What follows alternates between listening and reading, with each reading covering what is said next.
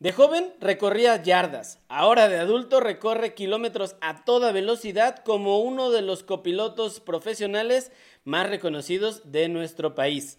En este episodio de Siempre Fresco, mi querido Jaime Zapata o Jimmy para los cuates.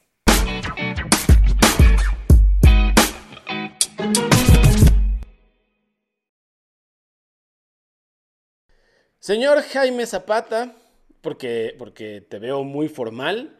Eh, pero bueno, Jimmy, Jimmy, porque te conozco desde hace muchos años. ¿Cómo estás, amigo? Hola, Gabo, qué gusto saludarte y que vuelva aquí a toda tu audiencia. Perfecto, aquí saludándoles de las oficinas de Guanajuato, así que andamos en día de trabajo, pero bien, con el gusto de, de, de saludarte, amigo, y pues bueno, la oportunidad que me has invitado a tu programa. No, al contrario, amigo, qué bueno que, que, aceptaras la invitación, porque hay muchas cosas que platicar. Eh, yo te veo ahora de, como te decía, muy formal, de, de, camisa, eh, pero hay otra faceta de ti que es de la que vamos, o un par de facetas de ti, que es de las que vamos a platicar eh, en, esta, en esta charla, y que además te dedicas a una actividad alterna que es poco común, que es que está llena de adrenalina y que ahorita ya vamos a ir viendo eh, a toda velocidad cómo llegar a ese, a ese punto. Pero me gustaría como que empecemos de cuando nos conocimos hace muchos años, eh, yo calcularía más de 20 años si no me equivoco. Hijo de su sí, que sí, eh, creo que es, es época de prepa, creo, si no estoy mal. Sí, yo creo que sí, quizá unos 20 años, 22 años.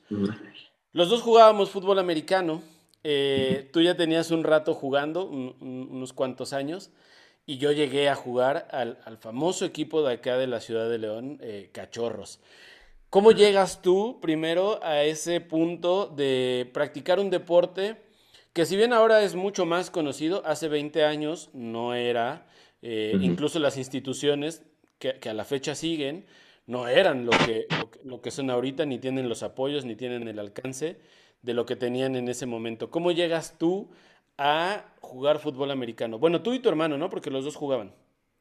Sí, este, pues prácticamente fue en la preparatoria cuando me, empieza la, historia en, Guanajuato, que soy de, soy de aquí, para aquellos que no, no, no me ubican.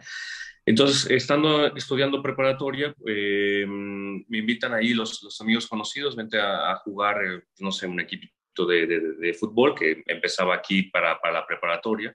Si no estoy mal, creo que le llamaban vaqueros, algo así, pero pues bueno, eh, un, una historia bastante peculiar porque el pobre equipo pues estaba, como se dice, muy pobre, muy pobrecito, tenía una utilería muy vieja, la verdad es que empezaron a prestarme un casco sin, sin orejera, quiere decir el protector lateral, entonces me, cuidaba de que no me golpearan de, de este lado.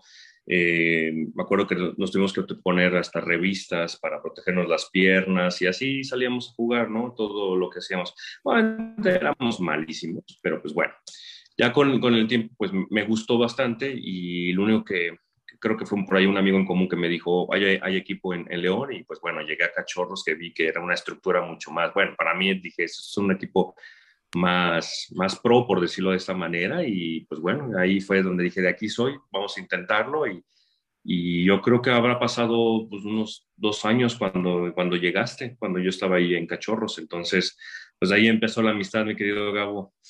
Yo recuerdo mucho eh, e-, esa época, yo creo que es de las épocas más bonitas que he vivido, porque además eh, el jugar fútbol americano, como bien tú lo decías, eh, em, cuando yo llegué a Cachorros ya había una estructura un poco más establecida, eh, había un poquito más de facilidad a lo mejor de conseguir hasta equipo, ¿no? O la misma institución ya tenía al menos algunos equipos más, este, más decentes, ¿no? Que, que, que, eran viejitos o que era como no lo más adecuado lo que sea, pero eran un poco más decentes. Pero recuerdo mucho esa época porque el jugar fútbol americano, y para todos los que nos están escuchando o viendo, yo creo que es un deporte que te marca mucho. Te marca mucho porque eh, eh, yo me gusta verlo como que es parte de la realidad, ¿no? El, encontrarte a situaciones completamente adversas, que si bien es un, es un deporte de contacto, eh, y que por ahí de repente está medio estigmatizado esa onda porque es como de, ah, es que nada más se pegan, es como, no, entender cómo funciona un, un deporte o un equipo de fútbol americano tiene un proceso no tan fácil, tampoco es lo más complicado del mundo, pero, pero requieres un poquito más, ¿no? O sea, sin demeritar a los que juegan fútbol, que cualquiera puede jugar fútbol, o sea, independientemente, cualquiera puede jugar fútbol. Fútbol americano quizá no, porque tienes que entender ciertas eh, cosas, incluso tienes que mantener una posición, ¿no? Y saber que esa posición que tú estás tomando dentro del campo es importante para todo el equipo. Entonces, esas cosas, pues te van formando, el haberte conocido en ese momento. Eh, yo recuerdo que eras uno de los que eh, en ese momento era líder del, equipo, ¿no? O sea, si bien no eras eh, de los líderes como, como más este, importantes, pero si eras digamos, en ese segundo, en ese segundo nivel, ¿no? Es como, como el de decir, yo estoy con mis compañeros, soy alguien que los está motivando, eras bueno jugando y, me acuerdo que también no tenías como e, ese, ese problema en dar consejos o en decir, oye, esto lo estás haciendo mal, o yo te recomendaría que hagas esto. Además de que era un equipo donde la mayoría éramos pequeños, o sea, e, éramos un equipo de juvenil, pero éramos chaparritos, eran muy pocos los que eran eh, eh, más altos que nosotros. Entonces jugar también con otros equipos que el promedio cambiaba y el promedio era que eran más altos, yo recuerdo que te veía jugar y decía, wow, es que mira, sabe cómo moverse. Y un punto importante en el americano, tú no me vas a dejar mentir, es, sí es un deporte de contacto, pero desde que entran te dicen, lo importante es, más que saber pegar, es saber que no te peguen. O sea, y cuando ya cambias esa, esa, esa mentalidad, ese chip, todo cambia, porque entonces ya estás pensando con una estrategia diferente. Sí, totalmente. Yo, como tú bien lo dices, creo que el, fútbol americano, si, si te pones a analizarlo a la gente que, digamos, más lo ve por, por, por la tele, pero no han tenido esa, mm, suerte, yo le llamo de suerte de practicarlo ahora sí más a fondo, te das cuenta que es un deporte de más estrategia, o sea, no es no es eh, simplemente ver cómo sale. Entonces, cada, cada individuo de, del equipo que está atacando o está defendiendo tiene, tiene que hacer en la cierta jugada que se manda a hacer, que ya está previamente estudiada, tienes que hacer perfectamente lo que está planeado por hacer. Entonces, a lo que voy, eh, se quiere decir que, que, tú en una posición, tú tienes un trabajo, sea lo que sea, ya sea marcar a alguien o sea o, tratar de distraer al, contrario para que, digamos, aquel que tenga la pelota, pues bueno, eh, el otro equipo, eh, tu adversario, vea que tú estás haciendo una jugada y él piense que se vaya a ir contigo porque tú vas a tener la pelota probablemente. Entonces, es un, es un deporte de equipo totalmente, yo estoy totalmente de, acuerdo de que si, sin, sin eso, eh, de, la, individualidad, como, yo, como tú bien lo decías, no es es un deporte que sí sobresalen algunos, pero no es un deporte de individuales. O sea, quiere decir, alguien muy bueno y los demás, pues ahí estamos para apoyarlo. No, simplemente todo el mundo tiene su propio trabajo. Y si uno de ellos no hace bien su chamba, pues la jugada no sale bien, porque, pues, vamos, son X variantes, ¿no?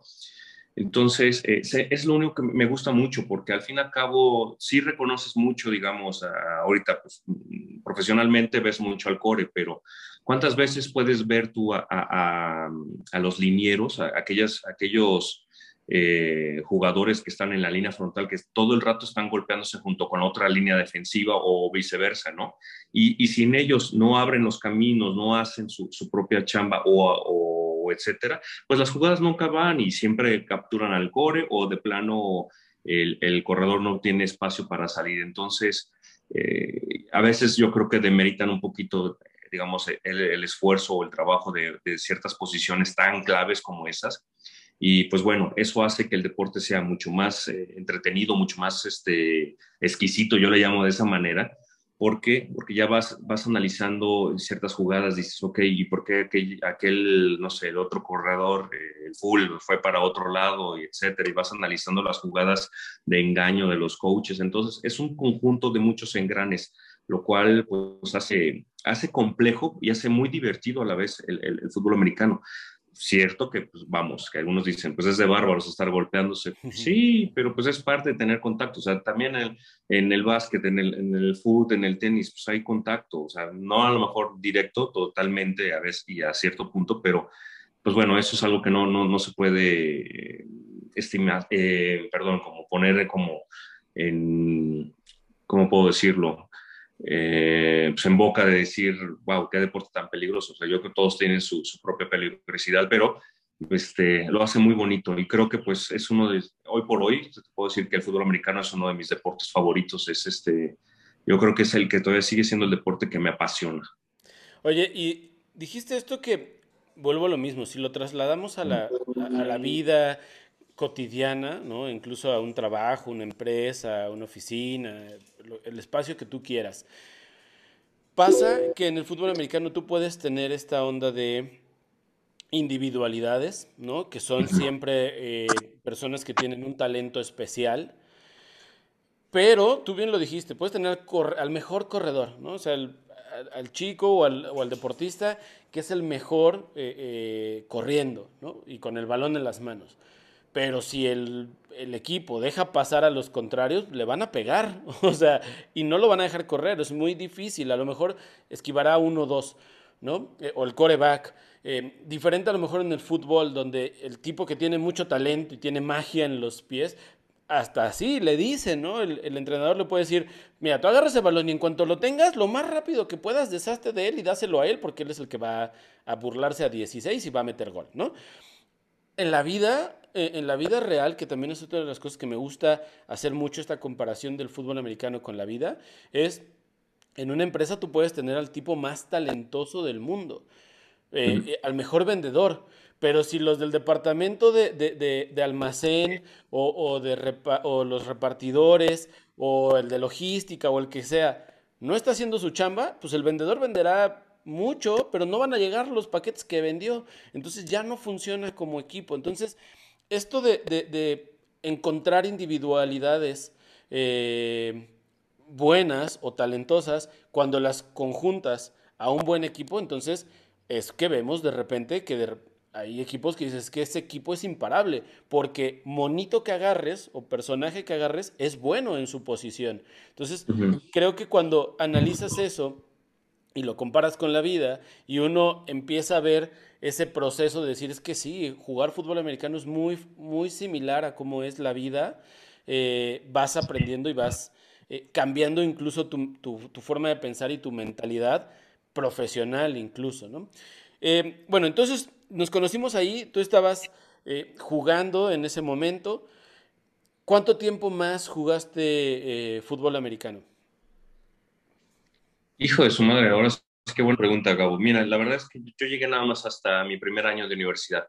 Ya entrando a la universidad, este, eh, cambié, de, cambié de ciudad, eh, fui a estudiar a Guadalajara y ahí entré a Carneros, Carneros de Guadalajara, lo cual, pues, pues, a, similitud de, de, de, cachorros, la verdad tenían campo propio, wow tenían hasta equipo de porra propio, porque pues, se, veía que era un equipo ya de, mucho tiempo. Y la verdad es que tuve hasta la suerte de un tío que también jugó para, para Carneros ya hace muchos años.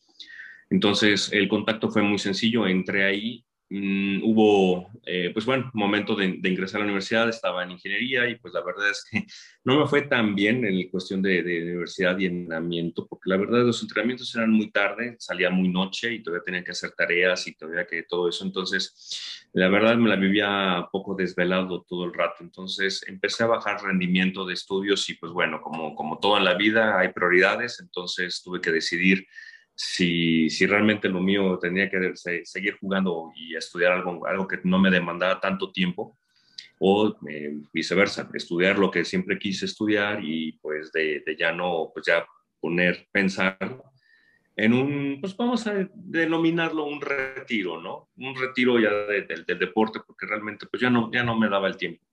Y pues eso, eso sucedió, nada más eh, duré hasta mi primer año de, de universidad que de hecho quedamos campeones. Con eso dije, pues bueno, yo creo que con eso es una buena, es un buen feeling.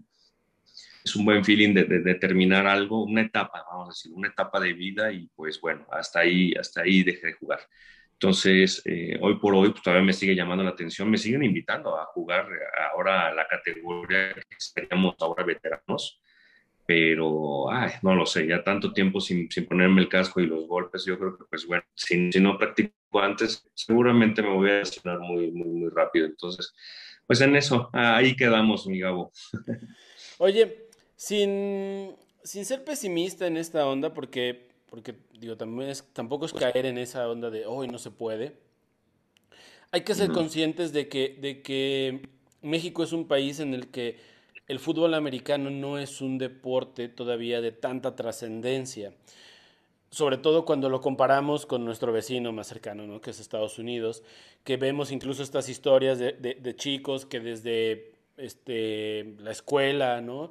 Eh, fueron formándose en el fútbol americano con toda la intención de llegar a un equipo profesional, ¿no? Y que si bien el porcentaje es muy bajo de, jugadores que pasaron toda esta trayectoria desde este, escuela elemental, ¿no? 8, 9 años, 7, hasta universidad, toda su vida jugando fútbol americano, buscando ese sueño de ser profesionales.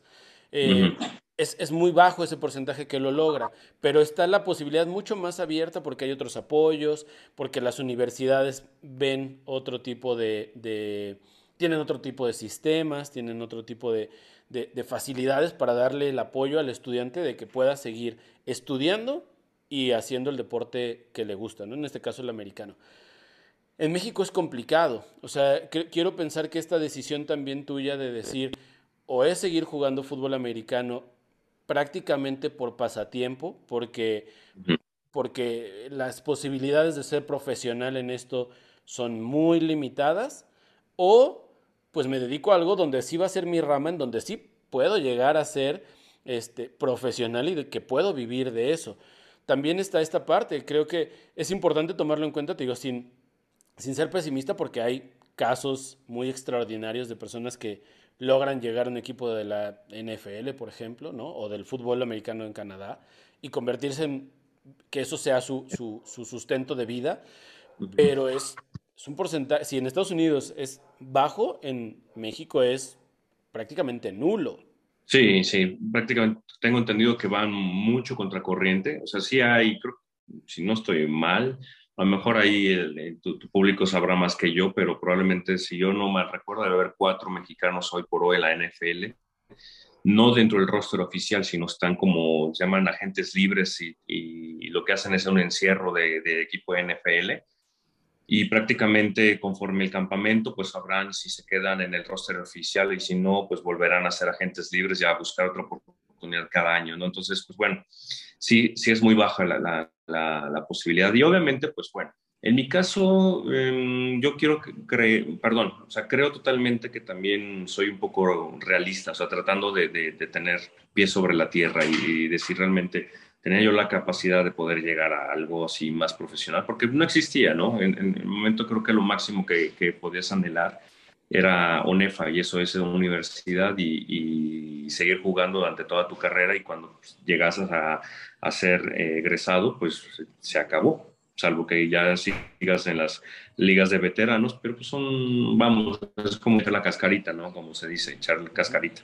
Entonces lo máximo que era, era, ONEFA, entonces, y aquellos que dan el salto hacia la NFL, pues bueno, pues prácticamente bajo sus propios recursos y, y a buscar, a tocar puertas, como se dice. Entonces, me acuerdo de ciertos casos que sí llegaban a jugar los jugadores de Monterrey que, que iban al TEC y que muy, muy, muy buenos, de hecho ganaban premios al jugador y se fueron a, probar suerte, pero sí, como tú dices, si sí, sí, es bajo, pues esto es, es, mucho más bajo para los mexicanos. Entonces, pues bueno, era obvio.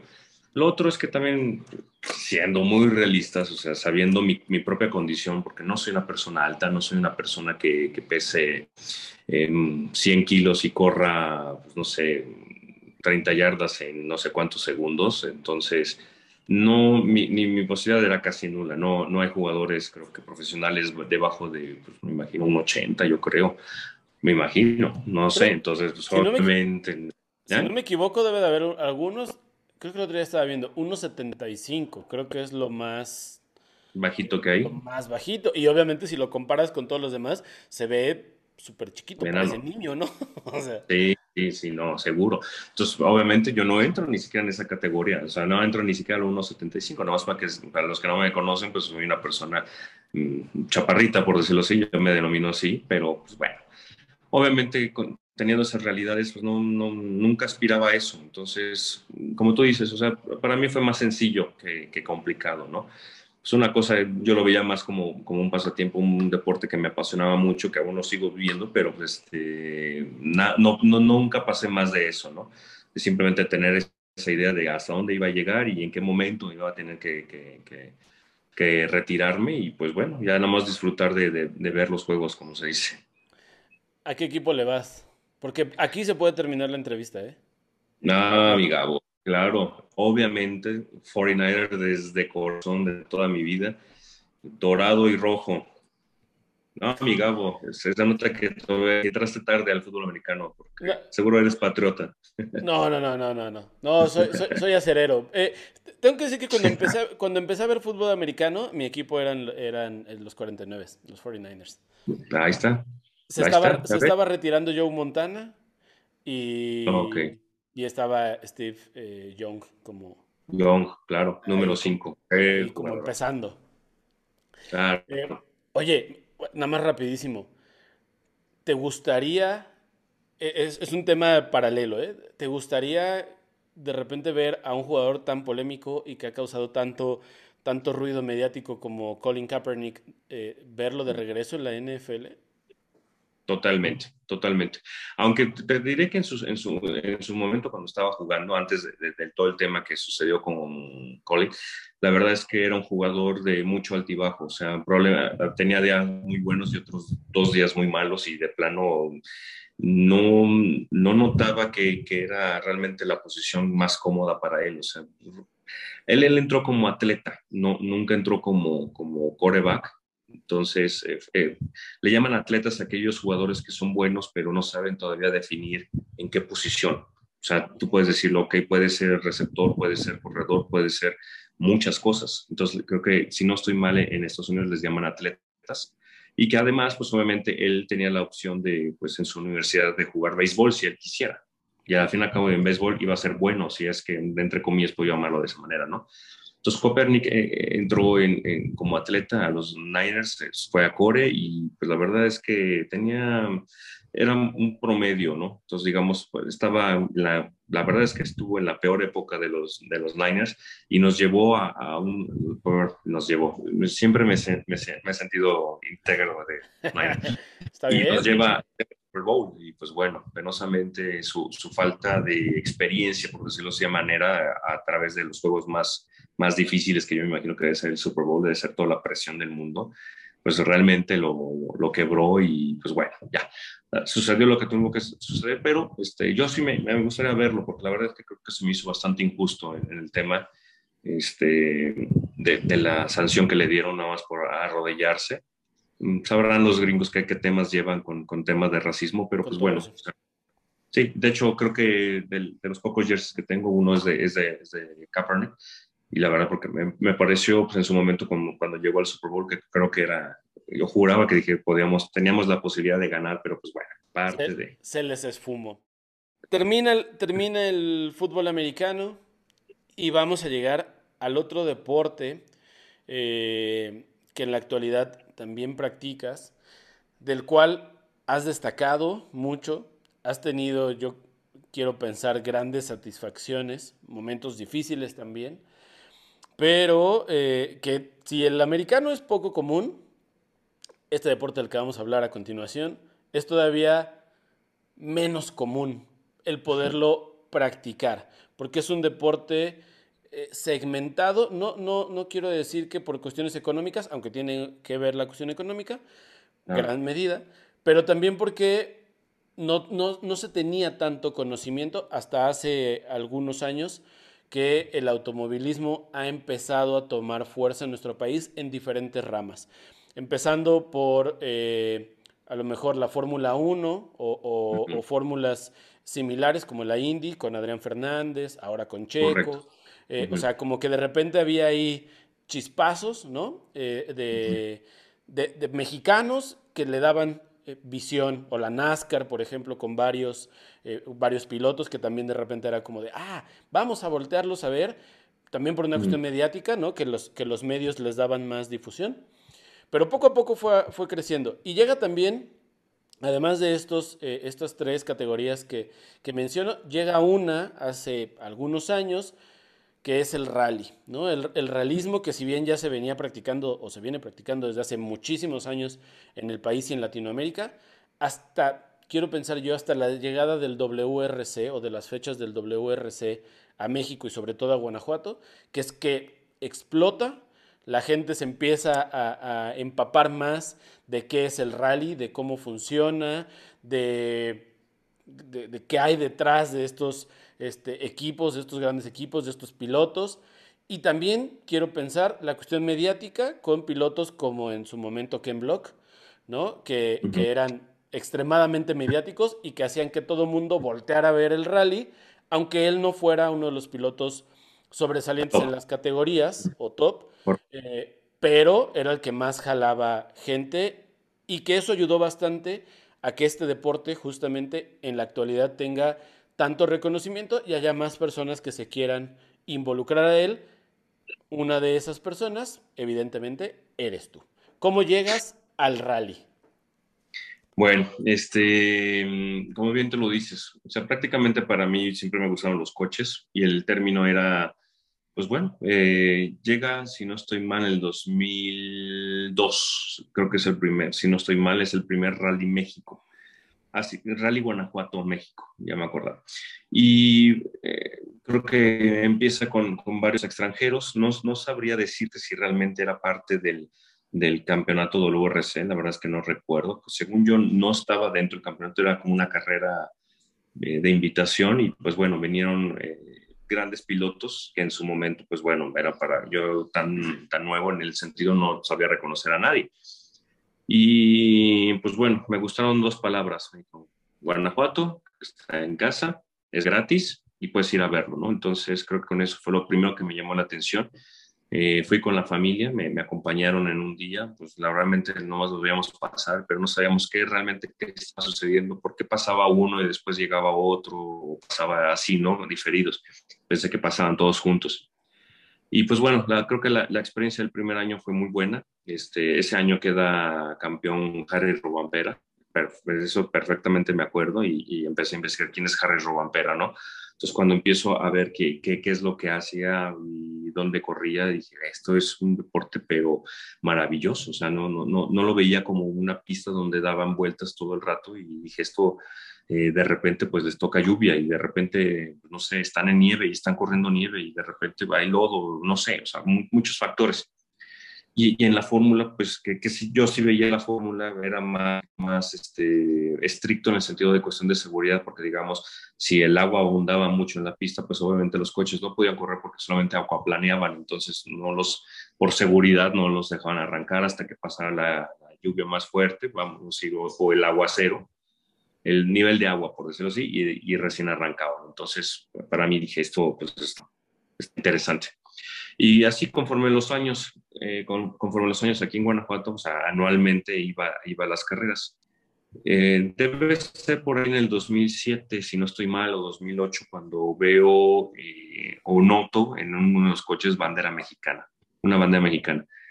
Que hoy por hoy conozco a todos los pilotos así nacionales, pero no, no, no, no recuerdo, recuerdo de quién, de, de, quién fue el nombre de, y, y, la bandera mexicana en ese coche, entonces ahí se me prendió el foco, dije, bueno, pues, si él puede, pues prácticamente yo también podría llegar, este, porque no, no veía que era, este, pues bueno, en mi idea decía, pues oye, no, no, no, es, no es una, no es una Fórmula 1 que, que, realmente se ve pues, obviamente imposible poder llegar a, a, a probarte, y, dije, y en este sentido, pues dije, aquí se, se, ve, se ve factible. Si él pudo, pues bueno, ¿por qué no?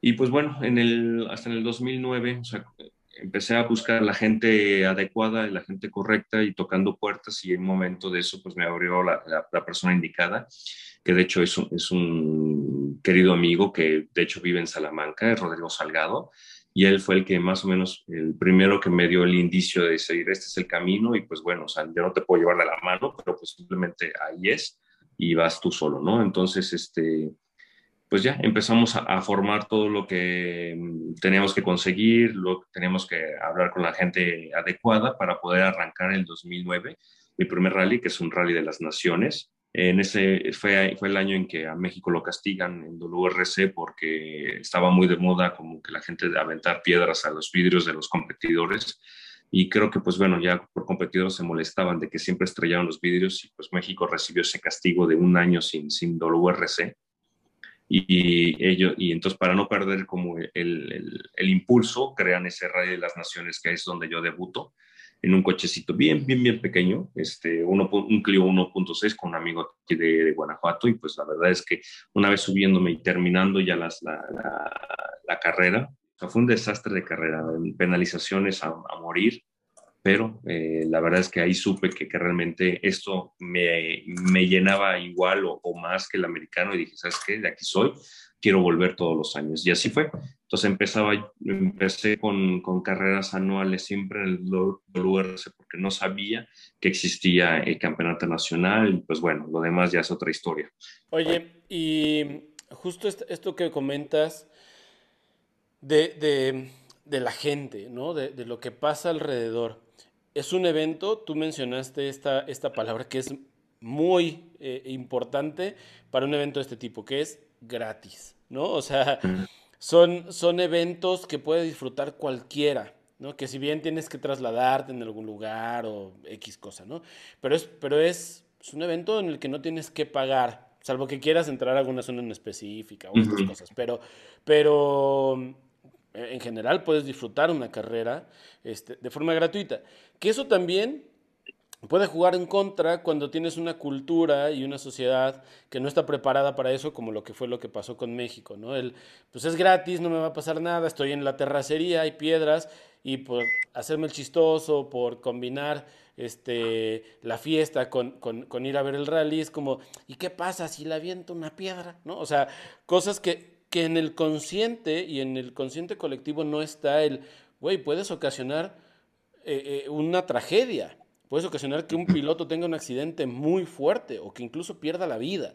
O sea, no, no entiendes esa, esa, esa cuestión porque no es algo con lo que estamos familiarizados. Afortunadamente se fue trabajando y, y eso, ha, eso ha cambiado. Pero esto, esto que mencionas de que es un, es un deporte gratuito, pues también da mucho la posibilidad a que más personas se vayan involucrando, vayan conociendo más, vayan viendo cómo funciona, eh, vayan viendo otras carreras para ya decir, oye, ¿quién vendrá en, en, primer lugar? ¿no? O sea, cómo funcionan los tiempos. Porque volvemos a lo mismo del americano. Pareciera un deporte de contacto y ahí se acaba. En el rally pareciera un deporte de que vas de punto A a punto B y corren y van bien rápido y ahí se acaba. Y es, no es cierto. Hay detrás de todo eso muchísimas cosas técnicas. Vemos pasar cuando estamos, y los que tenemos la fortuna de estar en una ciudad donde se llevan a cabo este tipo de eventos, de repente sales por la mañana y pasan todos los coches del rally hacia el punto de partida, ¿no? o a sus puntos de control. Esto también tiene que ver con, con parte del, del, del, tiempo. Digo, yo, yo tengo entendido, y para los que no lo, lo conocen muy bien, que también el, el ir de, de, donde está tu zona de mecánicos, donde está tu, tu, base, al punto de control, también cuenta como parte de la carrera. Entonces, ahí cómo funciona, porque pues, van en una calle donde hay semáforos, donde hay otras personas en sus coches, donde hay el, transitar cotidiano. Ahí cómo funciona. Va, primero, primero antes, eh, digamos, algo muy importante que era como lo de gratis, ¿no? Lo que más me gustó también, además del rally, es la, la cercanía que puedes tú tener como, como aficionado al, al, al, competidor y al coche de competencia, ¿no? Porque pues cuando arrancan la ceremonial lo ves desde lejos, tras una, tras una barda, ¿no? Si han tenido la oportunidad de ir a ver una Fórmula 1, pues tú lo ves desde la grada, pero en la vida estás tan cerca, como, o sea, quiero decir cerca, es tres metros del coche, o sea, o, o dos. Y entonces el rally sí te da esa oportunidad, te da ese, te da ese, ese, ese sentimiento de que vas caminando y a lo mejor, como tú dices, sales de tu casa y ves pasar el coche de, carreras frente a tu casa y tú dices, órale, esa es la cercanía, ¿no? Y de repente en ciertos enlaces hay, hay, tiempo que tenemos de más, nos bajamos a revisar llantas y hay gente que dice, oye, ¿puedo tomar una foto o, puedo ver el coche de adentro? Claro, que me da tiempo, ¿no? Y entonces esa, esa cercanía creo que llama mucho la atención y fue lo que a mí dije, esto es, increíble porque como, como aficionado no sabes qué tan, pues vamos a decirlo, o sea, a esta persona que lo estás viendo competir, dices, ¿qué, tan, qué tanto me puedo acercar? Porque pues tengo curiosidad, ¿no? Y eso yo lo entiendo de esa manera, porque yo también lo viví. Entonces, cuando de, de repente vas, le dices buenos días y te saluda y platica contigo y te mira los ojos, dices, órale, esto, esto causa, eh, causa más interés y eso lo hace un deporte hermoso. A mí me encanta esa, esa cercanía que pueden tener eh, con uno o, que yo podía tener cercano con otros pilotos, ¿no? Y pues, la segunda pregunta, sí, o sea, vamos a denominar el rally, es sí lo que ven los tramos. Los tramos es el lugar, como tú dijiste, del, del A el que haga el menor tiempo, ¿no? Diferidos en coches, si, bien nos va cada, cada minuto y pues dependiendo de la cantidad de, de coches, se ajusta ese tiempo, ¿no? Lo, otro que no, no corremos, porque obviamente ahí, donde vamos, donde ustedes nos ven pasar, hechos la, la, raya, como dicen, vamos con casco, vamos con todo. Los demás podemos ir sin casco, pero respetando siempre los límites de tránsito, las reglas de tránsito. Eso le llamamos enlace o, o le llamamos tránsito. ¿Y eso qué quiere decir? O sea, nos dicen, saliendo del, Poliforum, por darles un ejemplo muy, muy, muy burdo, y todo va, va por tiempos, ¿no? Eh, Zapata sale a las 8 de la mañana, tiene que estar a las 8, 8 en punto en la salida del servicio, o sea, del Poliforum, y para llegar al primer tramo de donde voy a correr, eh, son 30 kilómetros, por lo tanto me dan, vamos a decirlo, 30 minutos. Entonces, si me cronometran, en, vamos, lo dije mal, no cronometrar, me dan ese tiempo y entonces yo tengo que ver cómo llegar a, donde voy, va a empezar esto porque llego a otro control horario. Control quiere decir que hay alguien registrando en qué minuto llegué para ahí donde debería llegar y si llego en mi tiempo. Entonces, eh, es lo que tú dices, cuando tú sales de tu casa y nos ves pasar pues a lo mejor no, no, no, no rápido, de hecho no vamos corriendo, tenemos que respetar las reglas de tránsito, no podemos ser, este, poner, exponer las vidas de, los demás, este, pero vamos con tiempo ajustado, entonces no te da tiempo de, que de tener, pues, no sé, errores, de que te pierdas, de que, pues si imagínate que sales y una llanta está baja, pues ahí es un tema, ¿no? Entonces debes ajustar muy bien tu tiempo para llegar exactamente en el minuto correspondiente. Si, como vuelvo al ejemplo, si salgo a las 8 y me dieron media hora, pues a las 8.30 tengo que estar en el, en el, control horario del siguiente punto. Este, ahí me paro y yo entrego una hoja donde ellos me registran mi tiempo que llegué. No llegas ni un minuto antes ni un minuto después, porque ambas causan penalizaciones y es mucho más penalizado llegar antes que llegar después. Entonces, es un juego como de muchos tiempos, administramos mucho nuestro tiempo y eso eh, obviamente pues eh, afecta el resultado final, ¿no? Porque pues, el, rally se, se, premia al que menor tiempo, por decirlo así, eh, acumuló este, conforme los tramos cronometrados, no conforme los tránsitos. Eso simplemente es para no penalizarte, porque si llegas eh, llegas eh, a destiempo, pues, te causa penalización, te lo van sumando tu tiempo final y eso obviamente contribuye a que pues, puedas perder el rally o, quedes en otro lugar. Claro. Oye, ¿qué pasa si en este momento de tránsito, por algo, eh, haces algo indebido en el cotidiano? Es decir, no sé, te subes una banqueta o vas un poquito más arriba del límite de velocidad, o das una vuelta en donde no debías de darla, cualquier eh, este, situación de tránsito ajena a lo normal, y te ven y, no sé, algún tránsito te, multa o algo así. ¿Qué pasa con el competidor? Eh, en, reglas nacionales es descalificación de la carrera, eh, porque obviamente te retiran digamos, el tránsito, vamos a decirlo así, en México, si te retiran, te llegan a retirar la licencia de, de, conducir, pues prácticamente no tienes licencia para estar en un vehículo deportivo, estás descalificado eh, inmediatamente. Entonces, pues no hay, no hay una regla más que, que decirte. O sea, la peor, la peor de las sanciones que te pueden dar y pues te obliga a hacer, como tú dices, o sea, ser muy respetuoso de las, reglas de tránsito.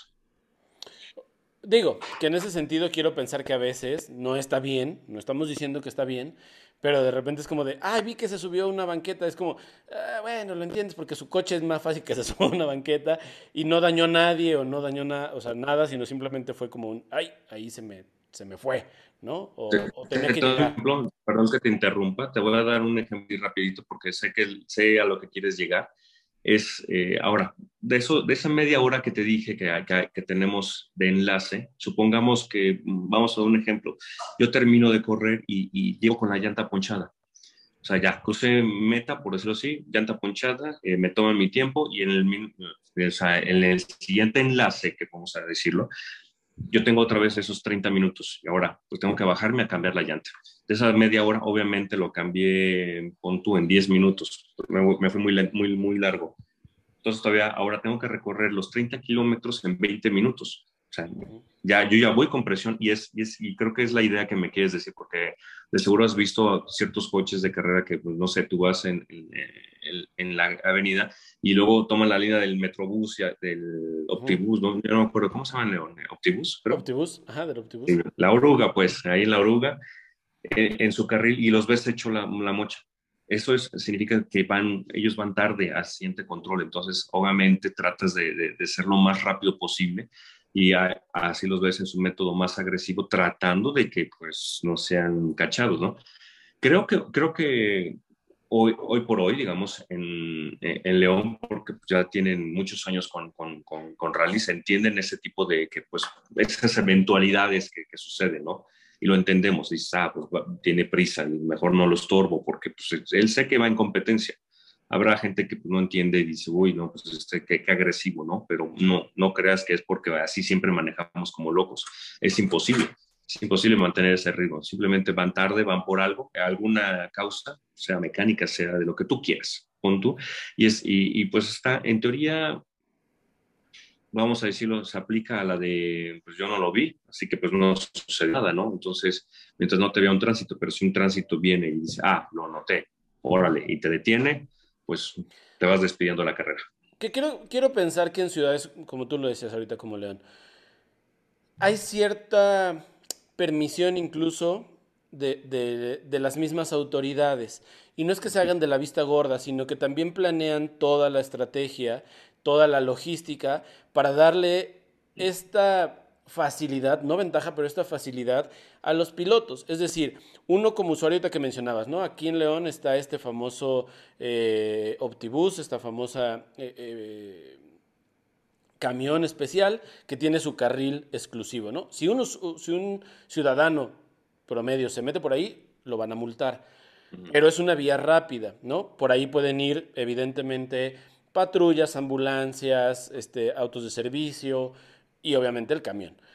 Cuando vives en una ciudad así, cuando tienes una ciudad así, la misma autoridad se presta o adapta situaciones para decir, no es que nos estemos haciendo la vista gorda y que ellos puedan ir por ese carril, pero es como, bueno, si es un evento que nos ayuda a todos como ciudad, que eso también va a hacer que haya mayor seguridad para que ellos no vayan por donde van los demás coches. O sea, como cosas de ese tipo que, te digo, no es como que sea algo malo, sino que al contrario, se va prestando todo el conjunto de, situaciones para que digan, pues ustedes mejor váyanse por ahí, porque no va a haber un coche enfrente, porque no va a haber esa, ese, el, el que alguien se te cierre, porque puede pasar, incluso por maldad, que alguien intente chocarles, o no sé, muchas cosas que, que, pasan de repente porque no estamos preparados como sociedad, ¿no? Entonces también no es que te hagas de la vista gorda, sino que está preparado todo y la logística, incluso de las autoridades, está pensada en vamos a darle esta cierta prioridad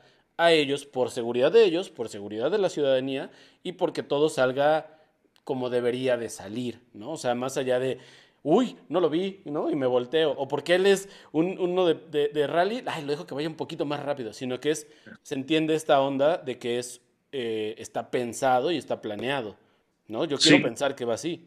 Sí, no, o sea, sí, sí tiene razón de que sí favorecen el, el, que fluya el, tránsito, eh, que tenemos que a veces, aunque esté promediado nuestras velocidades durante el enlace, este, hay veces que, pues, de plano, como te dije, o sea, las adversidades, porque pues, el rally se trata de tener problemas y soluciones. Entonces, tienes que contrarrestar muchas cosas, ¿no? Digo, está padre saberlo, porque son cosas, te digo, que uno, uno no, uno no entiende, uno no conoce, ves lo que hay detrás, pero no todo esto que pasa, este, digo, uno ve lo que está pasando en los tramos, pero no todo lo que hay detrás y todas estas eh, situaciones que viven tanto pilotos como equipos del, del rally. Estamos hablando del rally, todos o la mayoría cuando hablamos de automovilismo pensamos en un piloto, en este caso las categorías que ya dijimos, y pensamos en el que va con las manos en el volante.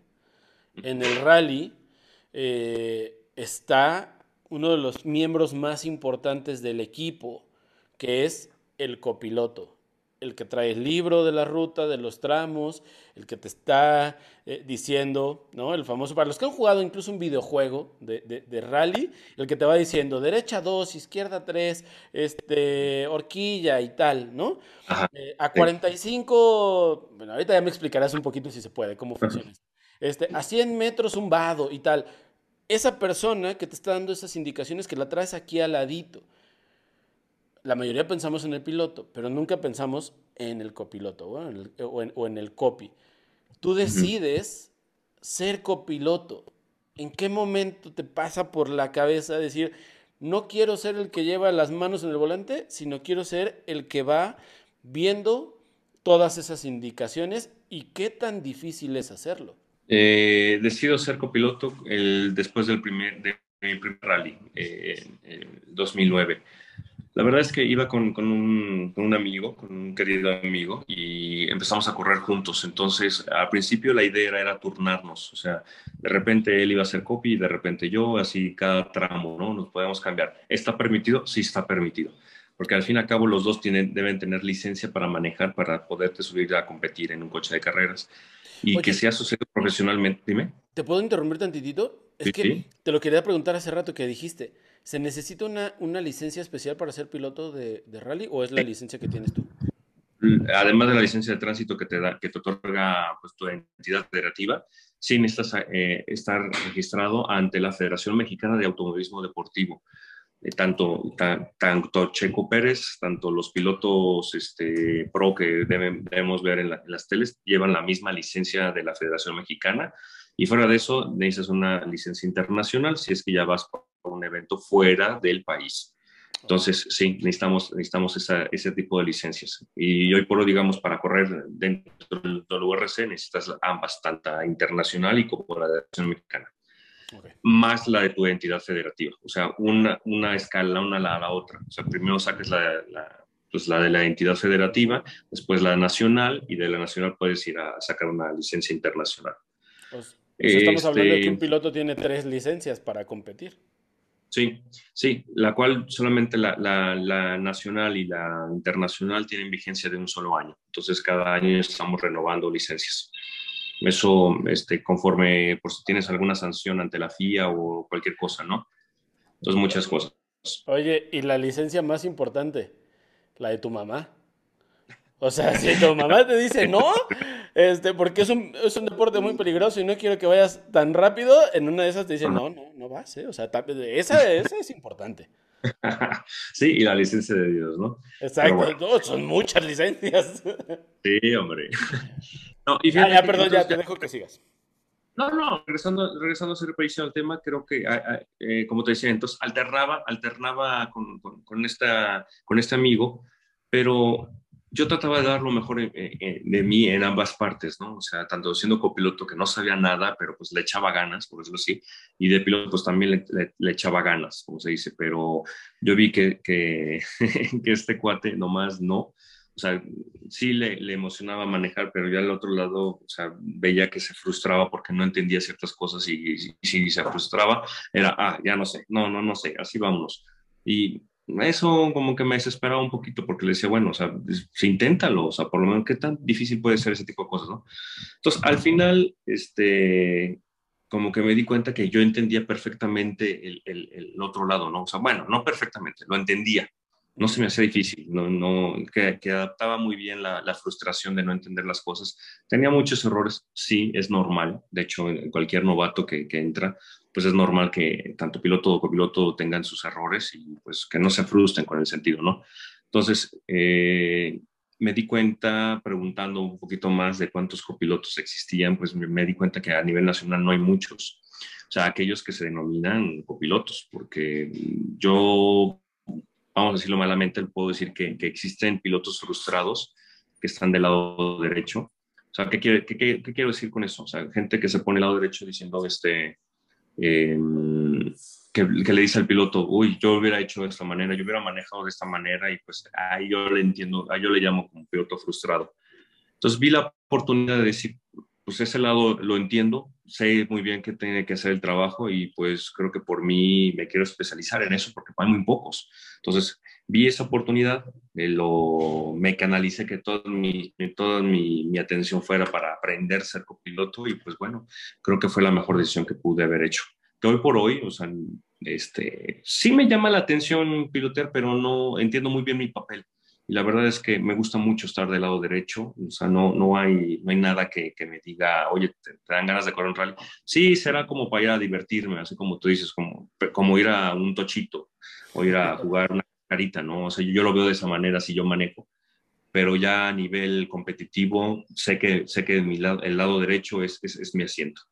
Oye, la preparación física, porque yo me pongo a pensar, yo me mareo si me subo a un coche y no voy manejando, ¿no? O sea, yendo de copiloto y más si voy en la parte de atrás, que en su caso pues no hay parte de atrás, solamente son dos. Pero eh, si yo fuera de copiloto y no voy viendo el tramo, el escenario, y voy viendo algo, voy, leyendo un ticket o algo y me mareo. La cuestión física, ¿cómo, ¿cómo es la preparación para alguien que que incluso, bueno, vuelvo a lo mismo, físicamente no está viendo el, espacio, no sabe hacia dónde va, bueno, sabes hacia dónde va la curva porque tú lo estás diciendo, pero no sabes en qué momento muchas veces das la vuelta o, o hay cierto movimiento o si va a pasar algo, entonces tú no lo estás viendo. ¿Cómo es la preparación física y mental para poder lidiar con eso? Física es, es, es, igual que como toda la mayoría de los pilotos, pero te voy a decir, es muy, es muy diferente la preparación de un copiloto para un piloto. El, ambos tienen que llevar mucho cardio, en el sentido porque dentro, obviamente, la adrenalina hace que tu nivel cardíaco esté por encima, como si estuvieras haciendo ejercicio. Hay mucho calor, sientes mucha deshidratación. Obviamente, dentro del vehículo puedes llegar hasta temperaturas arriba de los 40 grados. De hecho, creo que hasta puede llegar hasta los 50 grados, porque de tanto calor, dependiendo de dónde estés corriendo. Entonces, obviamente, la, base es cardio. Segundo, eh, ejercicios de cuello, eh, como el americano. ¿Te acuerdas que también se, practicaba eso por el tema del golpeteo? Porque si de repente, vamos a decirlo, que no está prohibido el, golpeo con casco, pero este, el que sufre es, el, que resiente es el cuello. Y si, si tienes un cuello que, pues vamos, no ejercitado, pues puedes tener una lesión. En el automismo es lo mismo, porque estás hablando de, de fuerzas G, que, que todo, el todo el rato tu cuello está en movimiento, por la frenada, por la acelerada, por la curva, etcétera, por X cosas, ¿no? Que un brinco, que un vado, bla, bla. Eh, y pues, este, mental, pues yo creo que primero mucha adaptación al estrés, porque causa estrés causa estrés eh, en cierto sentido. Yo como copiloto eh, trato de, ser, o sea, tener situaciones de mucho estrés como para poder estar tranquilo, ¿no? Y, el tema es estar, eh, o sea, tranquilo es ejercitar, ser, ser, muy sereno. ¿Por qué? Porque ante la adversidad o ante una situación difícil yo debo tener la, primera respuesta en, mi cabeza, ¿no? Viene un choque, entonces ya el sentimiento es de qué va a suceder eh, yo ya estoy pensando qué, qué, qué, va a suceder, cómo puedo eh, llegar a, a, golpearme y si es, si es así, digamos que el coche se para, porque son coches muy seguros, ¿eh? eso primero te tengo que decir. La seguridad de, de, de, los coches de competencia es altísima y obviamente lo que vemos como fatal, que obviamente eso no, no, no, no nos... Este, existe la posibilidad pues de que tengas un, un, vamos, un golpe o algo muy, muy serio, una lesión muy seria, eh, eso que me queda totalmente claro, pero al fin y al cabo las probabilidades pues, son, son menores, ¿no? Cada vez son bajas. Entonces, ¿qué va a pasar después del coche? Porque obviamente uno de los dos pues, está nervioso y dices, hoy pude haber causado algo más, más serio y pues bueno, esto tenemos que hacer tal, tal, tal, tal, ¿no? Entonces, pues simplemente yo creo que es, más de cabeza, estar, estar pensando todo el rato y, eso, es, eso es lo que yo creo que practicas mentalmente, tratar de ser más relajado, de ser relajado y a veces como vamos a decirlo de esa manera, te lo digo acá entre nos, yo, yo, yo, le llamo desconectar un poquito los sentimientos, o sea, porque de repente eh, me concentro mucho en lo que hago, pero si un momento de mí volteo a ver el velocímetro y veo que la velocidad es altísima, entonces obviamente se enciende todo en mi cabeza diciendo, wow, estoy, a, este, a esta velocidad un golpe es muy serio, y, te, empiezas a dar preocupaciones y ahí es cuando llega la desconcentración y tienes la, la, posibilidad, la posibilidad de darte un buen golpe por, por falta de concentración, ¿no? Entonces yo le llamo desconectarme un rato, darle lo, lo mejor que pueda y ya cuando pues, se acabe todo, digo, ok, ahora sí, reconectamos todo. ¿Qué sucedió? ¡Wow! ¡Qué duro le dimos, ¿no? O, o pues de, de repente. Entonces, creo que con eso estás del otro, del otro camino. Este, Obviamente los pilotos llevan también ya ahora sí ejercicio eh, físico, porque manejar todo eso pues cansa los brazos, los hombros, todo eso, el aguantar los cinturones que te van apretando todo el rato. Entonces, eh, ese tipo de preparación, tanto como el alimento y todo eso, pues sirve mucho. Le doy, yo a mi cuerpo, fíjate que últimamente yo ya por la edad, ya me exige mucha, yo le llamo mucha azúcar. Entonces, yo vivo casi casi de azúcar durante mis competencias y obviamente eso pues no, no es muy bueno para mi cuerpo, pero entonces cuando no estoy compitiendo trato de bajarle mucho al azúcar y así me lo, me lo llevo, ¿no? La, la, deshidratación es, también una de las grandes fases, es muy severa. Eh, yo llegaba a bajar hasta 7 kilos de, de, de cada carrera pero mucha parte era deshidratación y pues obviamente venía el, famoso rebote, ¿no? Después de, las, después de la competencia. Y pues ahí debes cuidar mucho, mucho ese tipo de, alimentación, de lo que estás consumiendo durante, durante las competencias y pues obviamente pues tener aire fresco, ¿no? Entonces, pues bueno, esa es la preparación, o sea, piensa que vas vas a recibir mucho calor, mucha adrenalina, la adrenalina hace que tu corazón esté todo el rato bombeando, entonces eh, ambas partes son bastante importantes y pues bueno, entender que realmente si tú te subes sin ninguna preparación, pues vas a, vas a sufrirlo, pero pues nada que no, no puedas arreglar, ¿no? Oye, y tú mencionaste hace rato que conoces a la mayoría, y si no es que a todos los, los pilotos importantes de rally. Al ser, eh, al especializarte en ser copiloto, en hacer algo que no hacían muchos, tienes la oportunidad de trabajar, de ser equipo, con, quiero pensar, no sé si el más importante, pero sí uno de los más eh, destacados pilotos de rally de nuestro país, que es Benito Guerra, ¿no? Eh, que es, incluso pudo estar en la categoría este, de WRC, en la principal categoría, o sea, como que es el, es el más conocido incluso en, en este mundo del rally en nuestro país. ¿Cómo es hacer equipo con una persona que tiene este, digamos, este poder mediático también dentro del país de ser eh, pues el más reconocido y de los mejores pilotos? ¿Hay mucha presión en trabajar con una persona así o con un equipo de este nivel? Sí, no, totalmente, porque te das cuenta que, vamos, eh, acostumbrarse a, lo, fácil creo que es, uno de los grandes errores de, que alguien puede tomar. Entonces eh, me sentía muy cómodo, digamos, dentro de la competencia nacional, en el sentido de que, pues, mm, como, lo dicen, creo que he escuchado, me, la, sabía como todas mías, ¿no? Por decir, o no había algo que no pudiera, algo que no supiera y cuando llega la invitación ahora sí a competir con él, porque ya lo, ya lo venía conociendo hace tiempo, creo que eh, Benito lo que, lo que hizo fue abrirme un poco más el panorama de decir, ok, existe. Con Benito aprendí mucho el sentido de, decir, ok, vamos a, a, un nivel más profesional.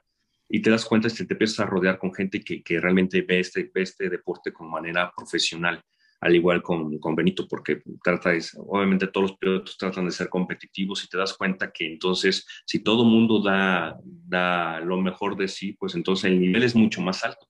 Que, que, ir a jugar los domingos y pues hay alguno que dice, ah, ya me cansé, pues voy a irme ya despacio para acabar la carrera y pues etcétera, ¿no?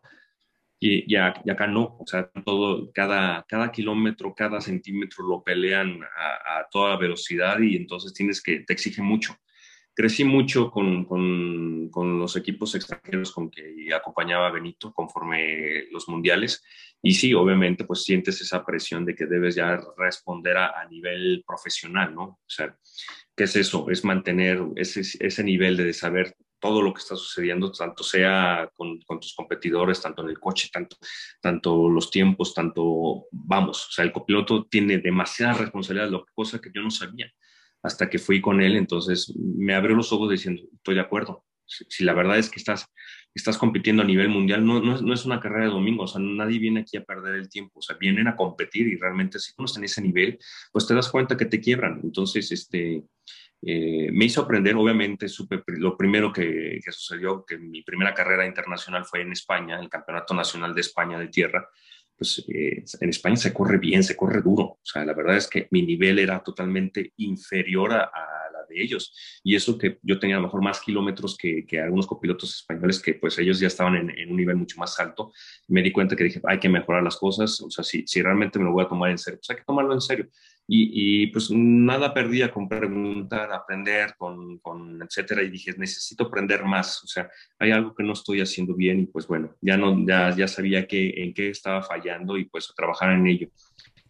Y pues como tú lo, si tú me preguntaste, cambió la manera, cambió totalmente, aprendí mucho y hoy por hoy pues que es la enseñanza que me ha quedado y ahora ya lo tomo en ese sentido para todas mis carreras, sean nacionales, sean la, sean la carrerita del domingo, también lo tomo de esa manera. Oye, eh, ¿cómo, cómo, ¿cómo entrena a alguien que se dedica al rally? Porque pues entrenar para cualquier otro deporte, fútbol, fútbol americano, lo que sea, dices, ah, pues me junto el jueves, el viernes, el tal, ¿no? ¿Cómo entrena a alguien para, para un deporte como este? O sea, ¿es esto literal, esto que me decías de la carrerita del domingo? O sea, sí es como salir fin de semana y decir, voy a hacer unos tramos para, para ir viendo eh, cómo mejorar o no sé. Sí, sí, en un, en un, ambiente controlado. O sea, todo esto te los quiero decir, no, es que se vayan ahorita a una carretera y a, y a correr a ver, a ver claro, qué hacen. Sí, no. O sea, primero, eh, deben, o sea, lo primero que quiero decir, la primera regla es que este es un deporte que no, no simplemente lo ves como persona, o sea, tú puedes lesionar a alguien más ajeno a totalmente esto, puedes causar un accidente y puedes matar a alguien. Entonces, en primero, si, va, si se va a entrenar, que sea un ambiente controlado, un autódromo o, o sea lo que sea, ¿no? Y dos, este, pilotos. En pilotos hay, hay varias formas. Eh, hoy por hoy ya existen los simuladores también. Hay gente que se dedica a entrenar mucho en, en simuladores de, de carreras.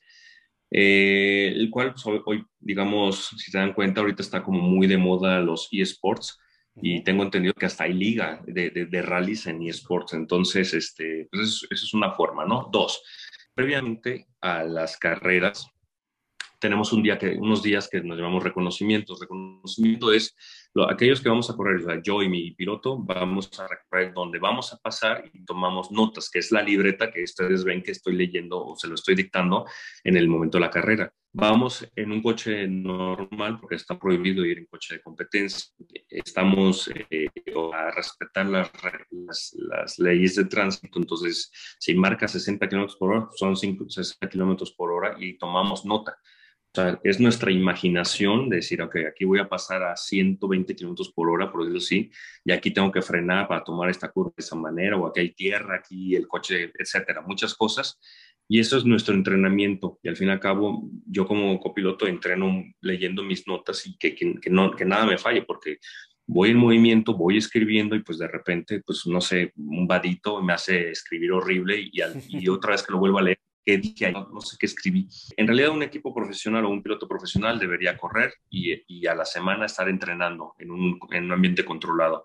Y así se la lleva, manejando el coche, sintiendo, porque las variaciones de coches es, es mucha. Y obviamente eh, quiero decirles que no es un coche que tú llegues a una carrera y esté preparado. O sea, no es... En el rally tiene mil configuraciones dependiendo de los tramos, que es asfalto, que es tierra. Entonces, este, la suspensión puede estar muy dura o muy suave, los frenos a lo mejor están esponjosos o están muy duros o están demasiado suaves. Entonces, vas cambiando vas cambiando configuraciones y eso necesita que tengas tiempo y kilómetros de, práctica previa para decir, ok, ya sé que va a ser el coche, está frenando y está virando o está sobrevirando eso. Entre otras cosas, o sea, en ejemplo es, se me va de frente o se me va de, de, pompas, como se dice, ¿no? Se me va a colear, como le decimos.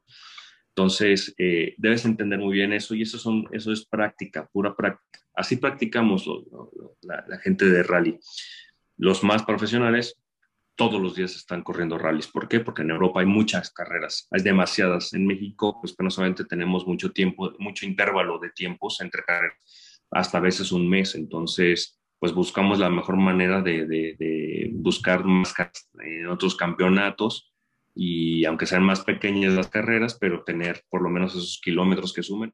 Wow. Oye, pues hay muchísimas cosas que seguramente este, me, encantaría preguntarte, eh, pero el tiempo se nos está yendo. Así que vamos a terminar con unas, con unas preguntas. Eh, son rápidas. Una, primero es, ¿te gustaría correr el rally de Dakar? Fíjate que es una gran pregunta. La verdad, cuando lo veo sí me dan muchas ganas y ya cuando me entero realmente cómo fue, que no me encanta. O sea, vamos, es, es, es mucho mucho sobre el coche, pero este, la adversidad se me, hace, se me hace un reto grande. Hoy te digo, hoy por hoy te digo, sí, sí se me antoja. Yo creo que ya siendo mucho más mayor, creo que no, no se me antojaría tanto porque ya no me gusta como batallarle tanto. Entonces, pero pues bueno, ojalá se dé la oportunidad. Hay muy pocos mexicanos que van al, al Dakar y la verdad es que es una carrera o sea, bastante dura. Hoy por hoy sí, ya si me vuelvo, me lo preguntas en 20 años más, te voy a decir no, gracias, no. Oye, después de todo esto que has pasado, después de todos estos kilómetros y yardas recorridas, em, después de tantos años, ¿qué le dirías al Jimmy de 16 años que estaba por empezar a jugar a fútbol americano? Después de todo esto que has pasado, después de ese cambio del fútbol, de los emparrillados, a eh, terracerías o pistas de, carreras. ¿Algún consejo le darías a ese Jimmy? Como la película de Volver al Futuro. Evitar decirme algo, pero si, tenía, si tengo que decirme algo es no dejes de soñar, simplemente. Creo que los aciertos y los errores, sobre todo los errores que cometí, este, pues eso es la experiencia que, que, que uno gana y pues realmente hoy aún no me siento del, todo realizado, pero este, creo que estoy en una posición cómoda, que lo cual creo que, creo que mm, todas las malas decisiones que tomé, pues me, me dejaron llegar hasta acá. Entonces, no, prácticamente me diría, no dejes de soñar y si trato de evitarme, mejor eh, evito, evitaría para que volviera a cometer los mismos errores. Creo que con eso me, me, anulaste la siguiente pregunta, porque te iba a preguntar que, si hubiera algo que cambiarías, eh, ya vi que no, pero entonces te la voy a cambiar. Si tuvieras que ah. elegir entre solo correr, por ejemplo, la carrera panamericana o el WRC, la máxima categoría, ¿cuál de las dos elegirías? Ah, esa sí está difícil. Porque sé que los dos te gustan mucho. Sí, no, no, no, no, no. O sea, de, categoría mundial es, es, es ojalá es, siempre estar ahí dentro, me hace sentir que estoy contra los mejores. Y, si es así, entonces que me hace, me levanta un poco el ego de decir, ah, pues estoy entre los mejores, quiere decir que pues puedo ser el uno de los mejores, ¿no? Mejor no, no tengo ese, no tengo esa capacidad, pero me hace sentir de esa manera. La Panamericana tiene una magia muy en especial, es un es una carrera preciosa, eh, los coches que ves, la amistad que se maneja, este, la esencia y sobre todo la gente, no, no, no, es, es, algo espectacular. Entonces, esa sí está muy, muy, muy difícil de, decidir cuál de las dos, pero pues obviamente la carrera americana es una vez al año, las demás son muchas al año, entonces me voy por más carreras al año. Ok, muy bien. Buena, buena, buena respuesta, buena respuesta. Oye, amigo, eh, y, la última pregunta. Eh, al menos de esta ocasión, estoy seguro que podremos eh, coincidir en otro momento y quizá en otro episodio. Hola. ¿Qué mantiene en este momento a, Jimmy? Te voy a decir Jimmy, porque yo sé que muchos ya te conocen como Jaime, pero yo te conocí como Jimmy y, creo que es la manera afectuosa de, poder... De hecho, de, eh, hecho, te lo digo, Gabo, Jimmy me dicen solamente los, los amigos, o sea, me siento honrado con que me digas Jimmy, me siento cómodo. Ya cuando hay alguien extraño que no me conoce y Jimmy, ahí es cuando digo, uy, eh", no sé, no le digo mucho, pero a veces digo, uy, discúlpame, pero Jaime para ti, por decirlo de esa manera. No sé, me hace sentir incómodo cuando alguien no, no, tengo ese, ese, cariño, ¿no? Entonces es una muestra también de cariño y, por eso te, te, digo así. Eh, ¿Qué mantiene en este momento de tu vida o qué mantiene en ese momento de su vida a Jimmy siempre fresco? Las carreras, totalmente. Es, es, es, es para mí el, mi desestrés, es, aunque, aunque voy a buscar más estrés, no, no sé cómo explicarlo, pero sí, realmente ya me, me, estreso mucho ya en las carreras, porque ya cuando ya llegas a competir, pues entonces prácticamente estás jugando muchas, muchos factores, ¿no? Es como como jugar cartas, no sé si, eh, y entonces tú tienes, sientes que tienes la mejor mano, creo que así le llaman, la, mejor jugada, y de repente el otro contrario tiene, el, el, otro competidor tiene la mejor mano, pues ahí es donde sí, no, no me lo esperaba, ¿no? Entonces, este, a mí me desestresa mucho, me, me aclara mucho la mente competir, porque realmente me concentro mucho en la, en la carrera, y es como para mí un desconecte, ¿no? Entonces, la satisfacción de, de, alcanzar, aunque sea de alcanzar el podio y de decir, bueno, el esfuerzo valió la pena porque hice bien esto y al final digo, ok, eh, con tantas experiencias estoy aprendiendo otra cosa. Eh, creo que con eso me siento bastante renovado y pues me, me, hace sentirme fresco, me hace sentir vivo. Y ese, ese feeling de que decir, este, este tramo lo di bien, o sea, estuve muy concentrado y la felicitación del piloto diciendo, Jimmy, muy bien, lo hiciste perfecto. Ya, con eso es como cuando te sientes que te reconocen tu trabajo, ¿no? Dices, creo que ahí es donde valoras mucho lo que, las opiniones y etcétera, y pues bueno, vienes renovado y vas al trabajo y pues bueno, así como toda la vida te sientes fresco como lechuga. Muy bien, pues, oye, quiero agradecerte de verdad por darte el tiempo, por darnos un espacio en tu trabajo, en, tus días, eh, para poder tener esta plática, para poder conocer más acerca de lo que haces, para poder reconocer más eh, eh, esta labor, este oficio, este deporte que practicas, que no es todavía el más reconocido y que, y que hace falta que reconozcamos más el talento de personas como tú. Y también quiero agradecerte porque aunque no tengamos una relación muy constante, muchos, hace muchos años que no, que no nos vemos en persona, pero te lo dije, eh, eres, eres ese, ese amigo que cuando conocí jugando fútbol americano dije, qué buen tipo, ¿no? Más allá, porque éramos evidentemente 50 y no tengo contacto con, con casi nadie de esos 50. Eh, a pesar de que les guardo mucho cariño por esa, esa etapa, pero tú eras uno de ellos que decía, no manches, es, un muy buen tipo, es alguien con el que me gustaría tener una amistad, a lo mejor las distancias y todo no lo, no lo han permitido, pero está al menos en esta onda virtual y te quiero agradecer por, por mantener esa, e, e, esa relación, esa amistad y sobre todo por ser una inspiración, porque el yo verte cuando empezaste a subir cosas que estabas eh, involucrándote en el mundo del rally, el poder saber que estabas en ese deporte que, que, a mí me gusta mucho, no soy tan conocedor, pero me gusta mucho y me apasiona, y decir, wow, qué chido, tengo un amigo que está ahí y que lo disfruta y que es muy bueno haciéndolo, para mí también es una gran satisfacción. Y, y, te quiero agradecer también por eso y sobre todo felicitarte por todo este esfuerzo, por todo esto que has hecho a lo largo del tiempo. Y hay una frase que quiero decir que es, por ir eh, rápido en la vida, pero sin prisa. Y creo que así tiene que ser eh, el, vivir, ir rápido y aprender a manejar esa velocidad, pero sin prisa, con calma y pensarlo muy bien. Y creo que lo que tú haces cada que estás arriba de un coche es eso, es pensar muy bien y eso lo compartes incluso en tu persona y en tu forma de ser. Así que, amigo, de verdad, de todo corazón, eh, te guardo mucho cariño, te guardo mucho afecto y me da mucha felicidad ver todo lo que estás logrando y todo lo que has logrado. Así que muchas gracias. Hombre, pues qué lindas palabras, Gabo. Sabes que es mutuo. La verdad es que Para todo tu auditorio, o sea, realmente yo era fan tuyo cuando llegaste a fútbol americano, porque cabe mencionarles, y si nadie lo, veía a Gabo antes, salía a tele.